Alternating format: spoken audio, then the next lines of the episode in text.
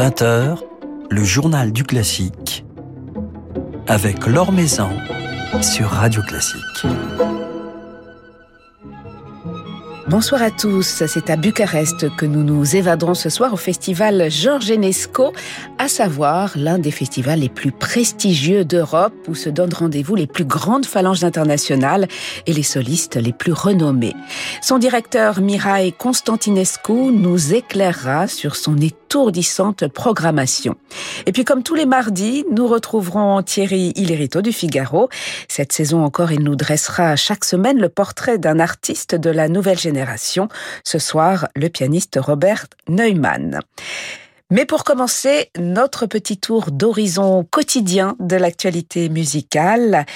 John Travolta serait-il un amateur d'opéra? C'est en tout cas ce que laisse entendre l'acteur américain après avoir assisté à une représentation de Tosca de Puccini à Budapest avec Anna Netrebko et Yosif Evazov.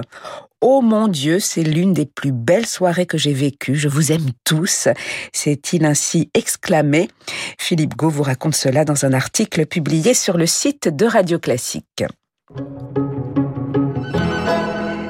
La fin d'une belle aventure de 47 ans pour le Quatuor Emerson qui vient d'annoncer sa dissolution, affirmant sa décision de mettre fin à ses activités en 2023. Terminons alors que nous jouons encore tous de notre mieux et que l'ensemble sonne bien, nous disent-ils.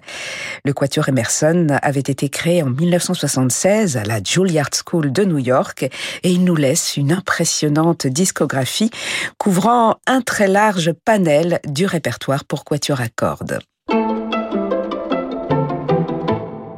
Et on commence à découvrir en cette rentrée quelques-uns des nombreux enregistrements discographiques euh, réalisés pendant le confinement, alors que la vie musicale se poursuivait derrière les portes closes et pour les micros. C'est un jeune musicien, un formidable altiste britannique que je vous propose d'écouter ce soir, Timothy Ridout, dont le premier album vient de paraître chez Harmonia Mundi dans le cadre de la collection Harmonia Nova, dédiée justement aux nouveaux talents. Avec son complice, le pianiste Franck Dupré, Timothy Ridout a choisi de graver des transcriptions. Le Roméo et Juliette de Prokofiev dans l'arrangement de Vadim Borisovski, ainsi que le cycle Dichterliebe de Schumann, également arrangé pour alto et piano. Un bel album intitulé Poet's Love, dans lequel euh, s'exprime la si belle palette expressive, émotionnelle de ce jeune altiste Timothy Ridout qui fait sensation depuis quelques années sur les scènes internationales.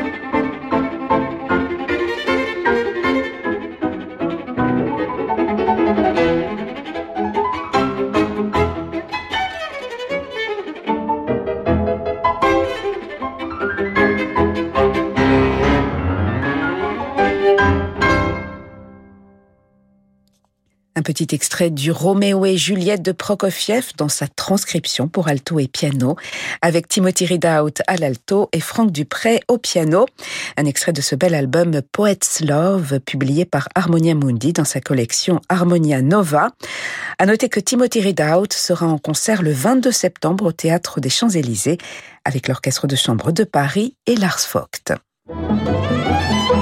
Maison sur Radio Classique.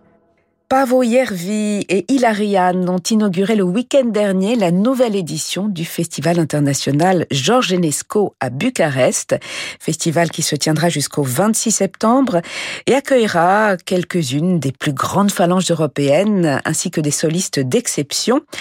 Un festival où se presse ainsi la fine fleur du monde classique qui compte parmi les événements majeurs de la vie culturelle roumaine, comme me l'a confié son directeur Mirae Constantinescu, que j'ai pu joindre par téléphone.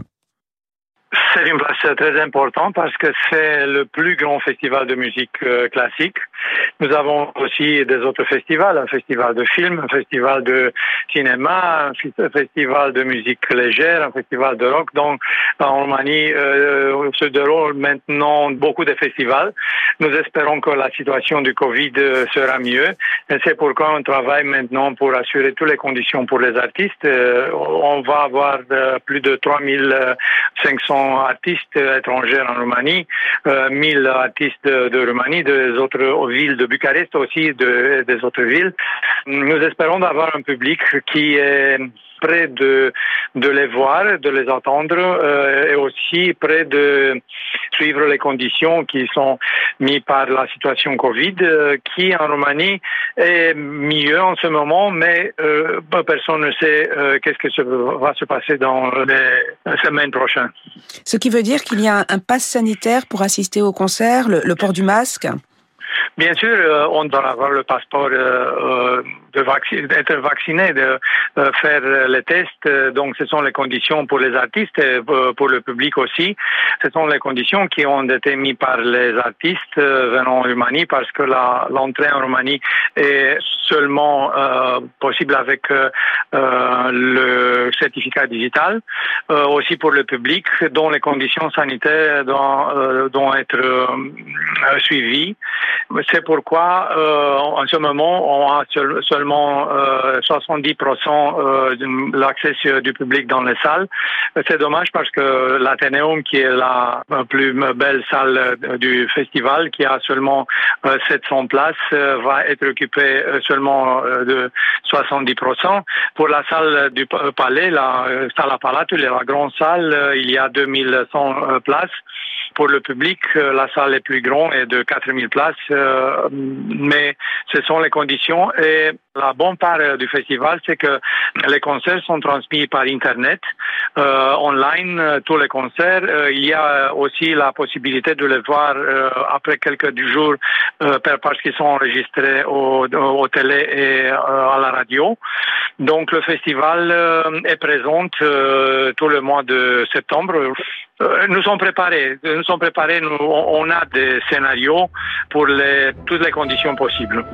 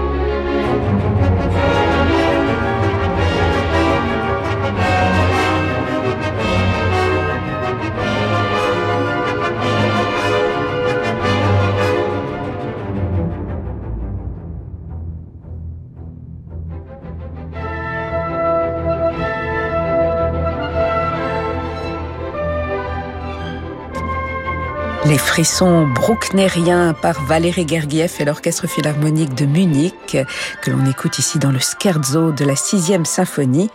L'Orchestre Philharmonique de Munich et Valérie Gergiev qui feront escale à Bucarest au Festival Enesco pour jouer entre autres cette sixième symphonie de Bruckner. Ils donneront deux concerts les 6 et 7 septembre.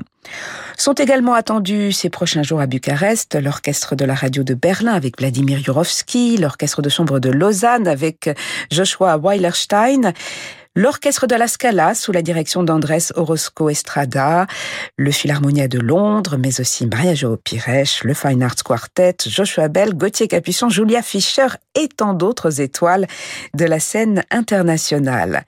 Car depuis des années, le Festival Enesco est devenu l'un des rendez-vous incontournables des plus grands musiciens de la planète, comme nous le raconte Mireille Constantinescu. Le premier grand festival qui a été organisé après la Révolution, comme on dit, euh, c'était en 95, quand les cinq grands orchestres sont venus au festival. C'était un petit festival, mais on a eu, eu la Philharmonique d'Israël avec Zubin Mehta, Stuttgart avec euh, Georges Prêtre, euh, Bayerische Rundfunk avec Mazel. Donc c'était le commencement des grands orchestres. Puis en 98, avec la participation de Larry Foster comme euh, directeur artistique euh, et de Lord Menuhin comme président du festival, euh, on a commencé d'inviter les grands orchestres pour deux concerts avec un programme pour un, concert de ces deux qui doit inclure une, grande œuvre d'Enescu. C'était l'idée d'inclure le, les œuvres d'Enescu dans le répertoire international. Et je crois que le festival a réussi pendant les 20-30 années d'inclure UNESCO dans un circuit international. Et c'était l'un des objectifs du festival. Cette année, nous avons la troisième symphonie avec Philharmonia, mais nous avons aussi les autres euh, œuvres importantes, la, quatrième euh, symphonie de UNESCO avec Gatti, la poème roumaine avec euh, la nationale de France, nous avons le Capriccio d'Enesco avec les dissonances. Donc, tous les, les œuvres importantes sont interprétées par les orchestres, mais aussi par les grands musiciens pendant la série de musique de chambre que nous avons. Donc, euh, les 37 euh, œuvres que nous avons maintenant dans le programme sont présentes dans cette édition. Alors c'est vrai que grâce à ce festival, entre autres depuis quelques années, la musique d'Enesco connaît euh, une dimension beaucoup plus internationale. En même temps, elle n'est pas forcément toujours euh, si connue du, grand public, en tout cas à l'étranger. Comment décririez-vous, euh, Mireille Constantinescu, l'univers d'Enesco à un public qui ne le connaîtrait pas encore ou assez peu? Ce n'est pas la faute du public, c'est notre faute. Parce que qu'on n'était pas publié euh, suffisant, n'était pas interprété suffisant. C'était une euh, question de nationalisme, on peut dire, euh, avant 89, parce qu'on a dit que nous sommes les, meilleurs interprètes d'Enesco et personne ne, sait pas comment on doit interpréter Enesco. C'est pourquoi personne n'a eu l'intérêt de l'interpréter. Mais après la Révolution, après 89, on a essayé de discuter avec les un chef d'orchestre avec les jeunes musiciens. C'était aussi le concours qui a ouvert la porte des œuvres d'Enescu, les sonates, les suites, la musique de chambre. Et avec tous les artistes, on a découvert Enescu parce que on a eu un très grand plaisir de voir, par exemple, comme la troisième symphonie d'Enescu, que je considère l'un des plus œuvres importantes d'Enescu, a été interprétée pendant les années de Gergiev, Papano, Vladimir Jurovski, Luisi, Vassil Petrenko, maintenant Rouvali. Donc il y a beaucoup de jeunes chefs d'orchestre qui commencent à interpréter, commencent à comprendre Enescu parce que Enescu est difficile pour le commencement d'être compris. Mais au moment qu'on le compris, il est très facile d'expliquer à l'orchestre et aux musiciens quelle est la musique. c'est le temps Vous savez que Yehud qui a dit que Enescu c'est le compositeur du 21e siècle. Donc nous sommes dans le 21e siècle.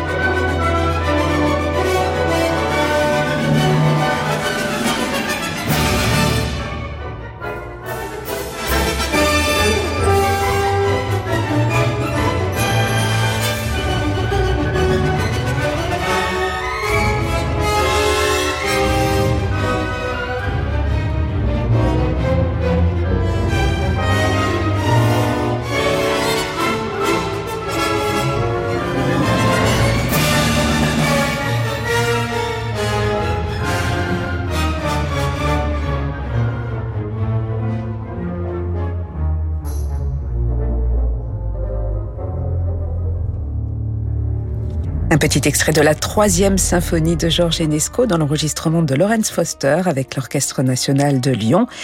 Enesco, dont on célèbre cette année le 140e anniversaire et dont l'essentiel de l'œuvre sera donc interprété durant ce festival Enesco.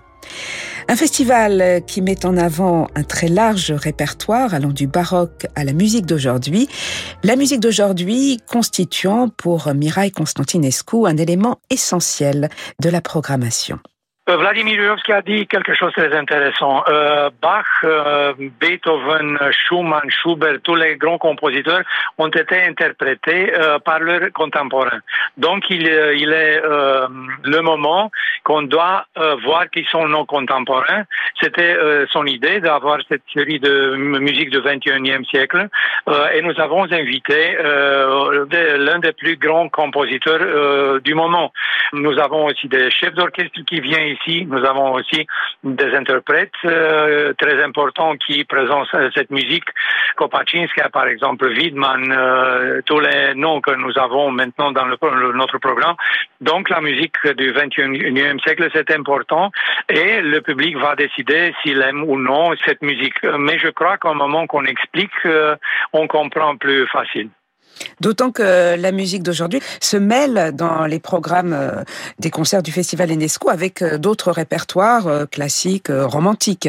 Oui, bien sûr. Euh, c'est dommage que cette année, parce que c'était la condition de Covid, on a pu organiser euh, la série de concerts by Midnight. Euh, spécialement dans cette série de concerts, on a eu l'intention de présenter les, les, œuvres baroques. On a eu, par exemple, en 19, 15 opéras dans tout le festival. C'est pourquoi le festival a été nominalisé pour Opera Award en 19. maintenant, on a aussi des ensembles anciens comme l'arpeggiata, Bach, baroque, orchestre, les florissants qui présentent la musique ancienne des compositeurs qui sont connus mais pas connus en Roumanie.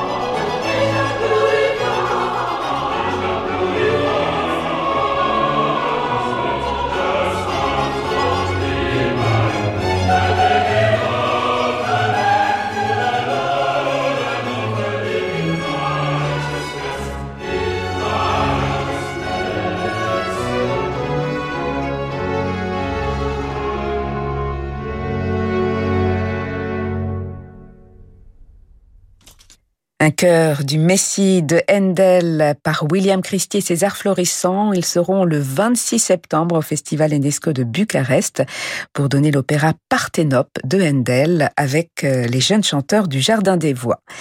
Le Festival Enesco, c'est donc en ce moment et jusqu'au 26 septembre des concerts dont vous pouvez également profiter en ligne sur le site festivalenesco.toutattaché.com. Nouvelle génération de Thierry Lériteau avec le Figaro. Bonsoir Thierry. Bonsoir Laure. Ravi de vous retrouver pour une nouvelle saison, pour de nouveaux portraits de jeunes interprètes. Et alors pour commencer l'année, vous nous emmenez de l'autre côté du lac Léman.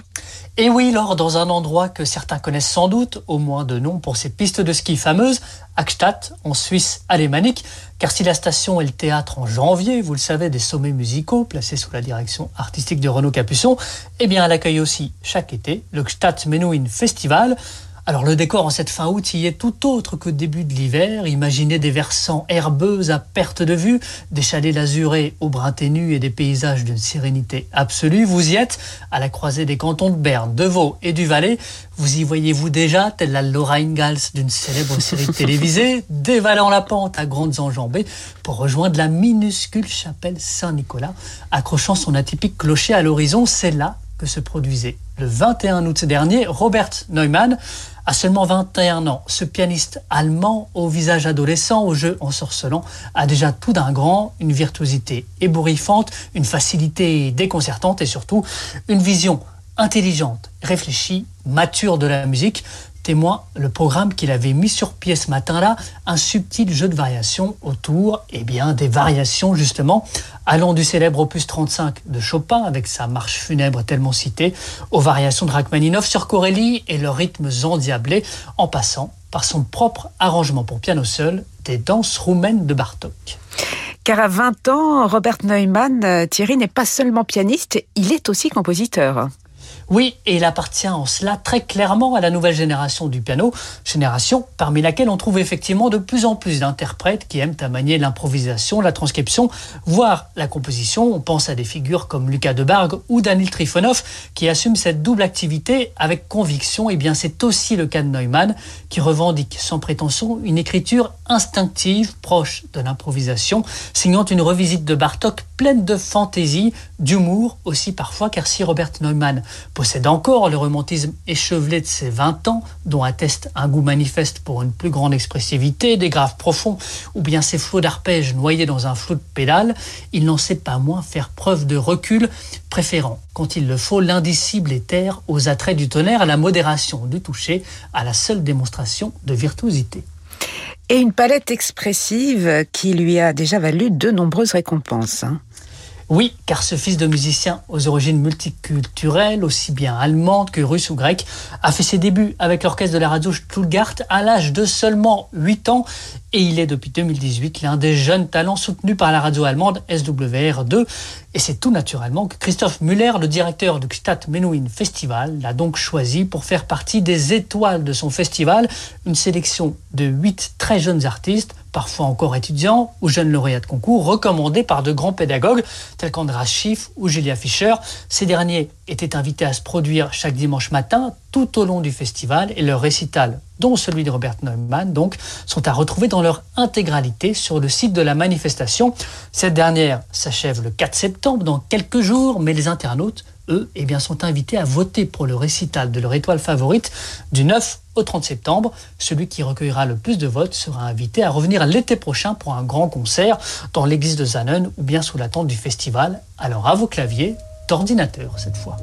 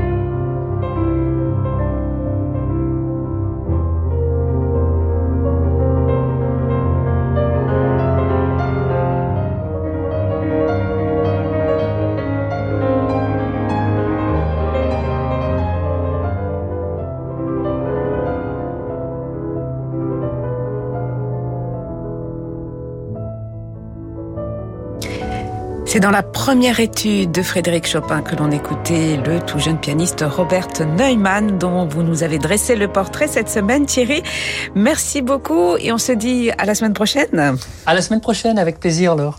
Quant à nous, demain, nous serons avec un, jeune musicien que vous aimez beaucoup d'ailleurs, je crois aussi, Thierry, c'est Théotime Langlois de Swart. Ah, j'adore. Voilà, qui viendra nous présenter son bel album enregistré avec William Christie. Merci beaucoup à Bertrand Dorini pour la réalisation de cette émission. Très belle soirée à tous. Je vous laisse maintenant, comme tous les soirs, en compagnie de Francis Drezel.